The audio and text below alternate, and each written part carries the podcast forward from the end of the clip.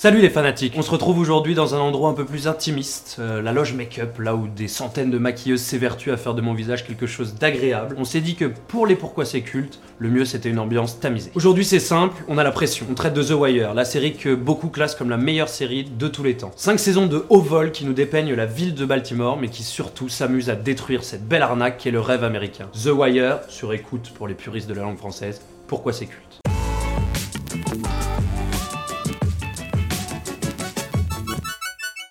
Alors The Wire, c'est la première série du génialissime David Simon, l'ancien journaliste du Baltimore Sun qui s'est reconverti pour notre plus grand plaisir dans le métier de showrunner. À l'origine de The Wire, deux ébauches, deux mini-séries que beaucoup ont oubliées qui sont pourtant sont géniales elles aussi. C'est la série Homicide qui a été diffusée sur NBC à partir de 91 et la série The Corner qui a été euh, diffusée sur HBO à partir de 97. HBO qui sera d'ailleurs le diffuseur aux États-Unis de la série The Wire. HBO à qui on doit des séries mythiques et on en a beaucoup à analyser dans pourquoi c'est culte dans les semaines qui arrivent. On a les Sopranos, on a Oz, on a Sex in the City, HBO c'est du génie pur. Alors aux manettes David Simon, je l'ai dit, qui nous a donné par la suite des trucs formidables comme la série Trémé, euh, qui est sur des musiciens de la Nouvelle-Orléans après l'ouragan Katrina. Et puis plus récemment, je vous la conseille, la série The Deuce, passe dans un New York des années 70 et c'est la naissance de la pornographie. Il a été aidé pour l'écriture et c'est primordial par un certain Ed Burns euh, au scénario puisque c'est un ancien flic de Baltimore et que toute la série est largement empruntée de son expérience. Et enfin, on peut signaler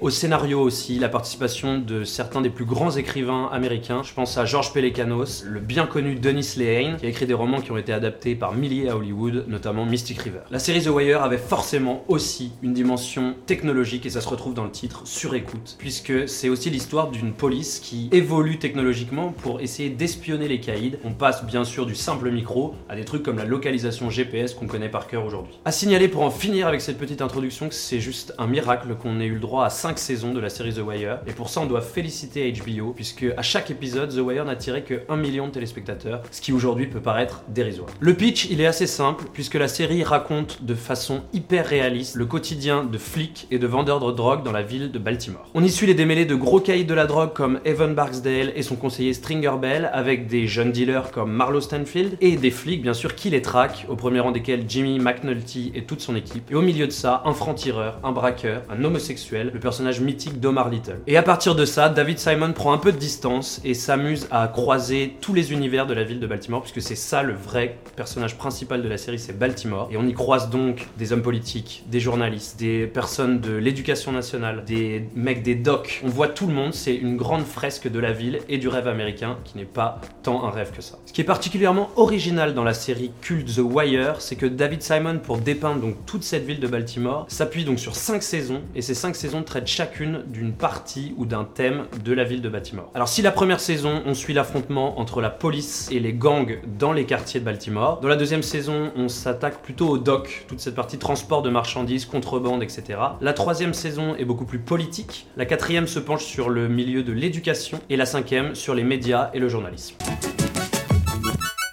Alors vous le savez, on a l'habitude de commencer cette partie en énumérant les nombreux prix que les séries ont reçus. C'est une sorte de consécration critique. Sauf que là, pour une fois, ça va être un peu en forme de coup de gueule. Parce qu'aujourd'hui, on a beau dire que c'est la meilleure série de tous les temps, la série n'a jamais eu un seul Emmy Awards à l'époque. Ce qui est un énorme scandale et ce qui est directement lié au fait que la série ne faisait pas d'audience. Une fois qu'on a dit ça, pourquoi, qu'est-ce qui fait de la série The Wire une série culte? C'est d'abord parce que c'est une série qui est d'un ultra réalisme flippant, qui a tout du documentaire. The Wire, en fait, c'est une étude sociologique de l'Amérique des années 2000. C'est une étude grandeur nature de ce qui se passe dans les cités, mais aussi dans les sphères du pouvoir d'une ville, et comment les jeux d'influence, les jeux de criminalité gangrènent une ville et donc la société américaine. On aborde à la fois les thématiques qui rongent les quartiers, c'est-à-dire les problèmes raciaux, les problèmes de drogue, mais aussi les problèmes et les manigances qui ruinent le système politique, la sphère politique, mais aussi la sphère des médias. Alors oui, on peut regarder The Wire comme une simple fiction sur euh, les quartiers, le monde de la drogue, la sphère politique et les manigances, mais ça a surtout la vraisemblance d'un documentaire. C'est une série d'intello, puisque David Simon se réfère beaucoup à Balzac. En gros, il veut analyser Baltimore comme Balzac a analysé Paris, c'est-à-dire sous toutes ses coutures. Et ce qui découle directement de cette forme documentaire et de ce côté hyper réaliste, c'est que The Wire, c'est culte aussi parce que c'est une série très engagée. En fait, David Simon a voulu d'emblée dépasser les codes classiques de la série pour peindre une fresque sociale des États-Unis, comme je l'ai dit, mais surtout donner un vrai engagement et une vraie vision, bordel, qui est devenu l'Amérique? C'est typiquement ce qui explique que la série soit incroyablement crue, elle est trash, bien sûr, puisque c'est la réalité. Surtout, il n'y a aucun manichéisme, il n'y a pas des méchants, des gentils, on n'est pas dans l'Amérique d'Hollywood. C'est presque, avec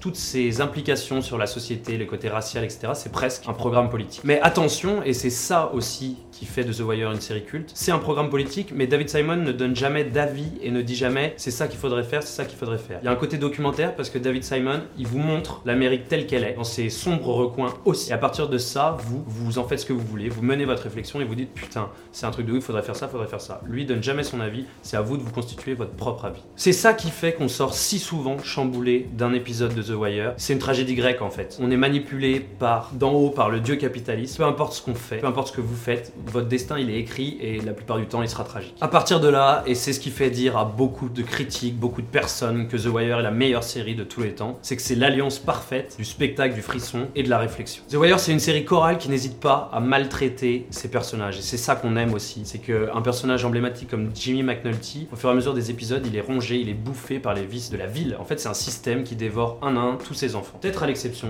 d'Omar Little d'ailleurs. Autre chose qui fait de la série The Wire une série culte, c'est bien entendu sa dimension visuelle et esthétique. C'est une réussite totale. David Simon parvient à sublimer le ghetto avec un côté hyper réaliste. Il y a beaucoup de choses tournées caméra à l'épaule. C'est vraiment du docu et on est en plein dedans. On est, on est vraiment happé par la ville de Baltimore. Et surtout, ça correspond à un univers du ghetto qui était beaucoup représenté au cinéma. Je pense à des films comme Boys in the Hood, mais très peu dans le monde des séries avant The Wire et à partir de là, ça déroule. Et je termine les raisons du culte par le casting. C'est un casting de fou. Et la preuve de ça, c'est qu'aujourd'hui, beaucoup des acteurs de The Wire sont des acteurs emblématiques du monde des séries. Je vous le fais rapido, je vous les énumère. Dominic West, aujourd'hui dans The Affair, incroyable. Idris Elba, partout à Hollywood et dans la géniale série Luther. Michael K. Williams, qui joue Omar Little dans la série The Wire, a joué dans un rôle mythique dans la série Boardwalk Empire. Et puis Aidan Gillen, euh, qui joue Tommy Carcetti, c'est le fameux Littlefinger dans Game of Thrones. Petit bonus, il y a aussi Gabriel de The Walking Dead, amusez-vous à le chercher.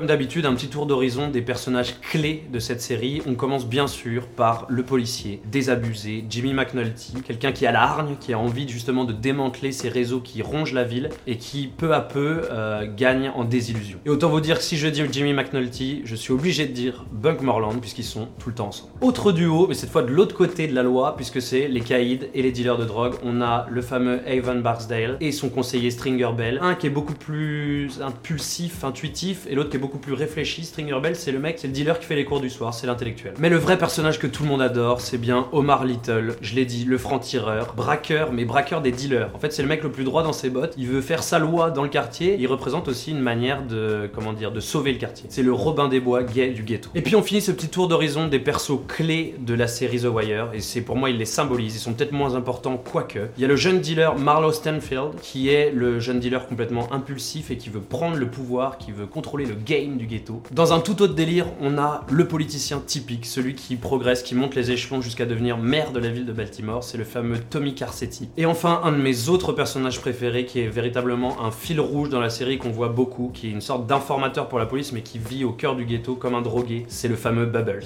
Et puis on termine par un point The Walking Dead, puisque on est en plein dedans. Il y a deux acteurs du casting de The Wire qui se retrouvent aujourd'hui dans The Walking Dead. Le premier, c'est euh, Favor Gabriel, qui est dans The Wire, et surtout D'Angelo Barksdale dans euh, The Wire était euh, Bob dans The Walking Dead, feu Bob qui nous a quittés. Comme d'habitude, mon moment préféré, les scènes cultes. On vous a sélectionné les 5 scènes qui expliquent pourquoi The Wire est culte, mais surtout pourquoi c'est délicieux tout au long des épisodes.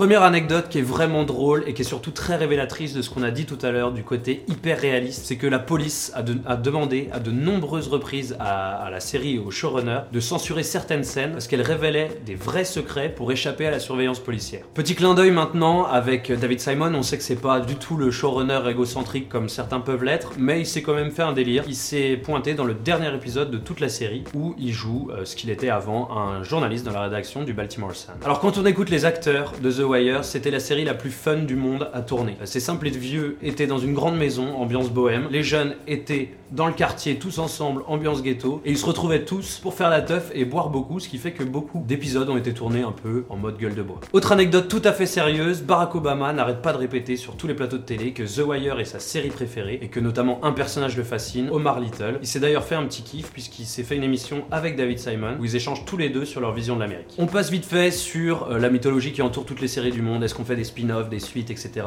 Il y a eu aussi des discussions dans le cas de The Wire. En 2014, un spin-off a été proposé à HBO sur Tommy Carcetti. Il a été refusé. Et euh, David Simon voulait faire une sixième saison où il traitait de la minorité latino dans Baltimore. Elle aussi a été refusée. Donc on a cinq saisons, on est bien, on va pas en faire trop. Dernière petite anecdote marrante sur le casting, c'est euh, cette idée qui est quand même hallucinante que tout le monde a auditionné pour un rôle qu'il n'a pas joué dans la série. Ils ont tous joué un rôle différent de ce pourquoi ils ont auditionné. Euh, L'exemple parfait, c'est euh, Idris Elba qui devait jouer Evan Barksdale et qui, se finit, euh, qui finit à jouer le rôle de Stringer Bell. Il n'y a qu'un seul mec qui a surnagé dans toute l'audition, c'est euh, Michael K. Williams qui joue donc Omar Little. Il a fait une audition, on a fait tac, c'est bon, on a trouvé le bon. Enfin, je termine par une chose qui symbolise à elle seule ce qu'est The Wire et pourquoi c'est aussi culte. C'est une idée incroyable qu'a eu David Simon, c'est glisser dans chaque épisode de la série une tautologie. Alors une tautologie, c'est quand tu répètes deux fois le même mot, quand tu répètes deux fois le même mot pour montrer la résignation. Par exemple, ouais bah Baltimore c'est Baltimore. Ça montre la résignation et c'est le côté, euh, peu importe ce que tu fais, euh, le destin il est écrit et résigne-toi mon pote.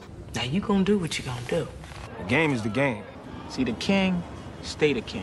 C'est devenu maintenant une institution. Ça fait grincer des dents parce que effectivement, on s'est permis de classer des trucs là ou là. Là, je pense que pour une fois, il n'y a pas photo. Euh, The Wire est égalité, cinquième avec Stargate. Bien entendu, je déconne. The Wire, c'est numéro uno. Il n'y a pas de question. Tu peux pas faire mieux. Et il va se passer quand même pas mal de temps avant qu'une série arrive à ce niveau. Alors après, c'est soumis aussi un peu à mes délires. Si un matin je suis mal luné, je peux peut-être vous trouver un nouveau numéro 1 sorti de derrière les fagots. Voilà, je pense que vous le saviez déjà, vous étiez déjà convaincu, mais après avoir vu cette vidéo, plus aucun doute. The Wire, c'est culte et c'est même la meilleure série de tous les temps. On se retrouve très rapidement avec un nouvel épisode de Pourquoi c'est culte. En attendant, comme d'habitude, likez, partagez, abonnez-vous. Ciao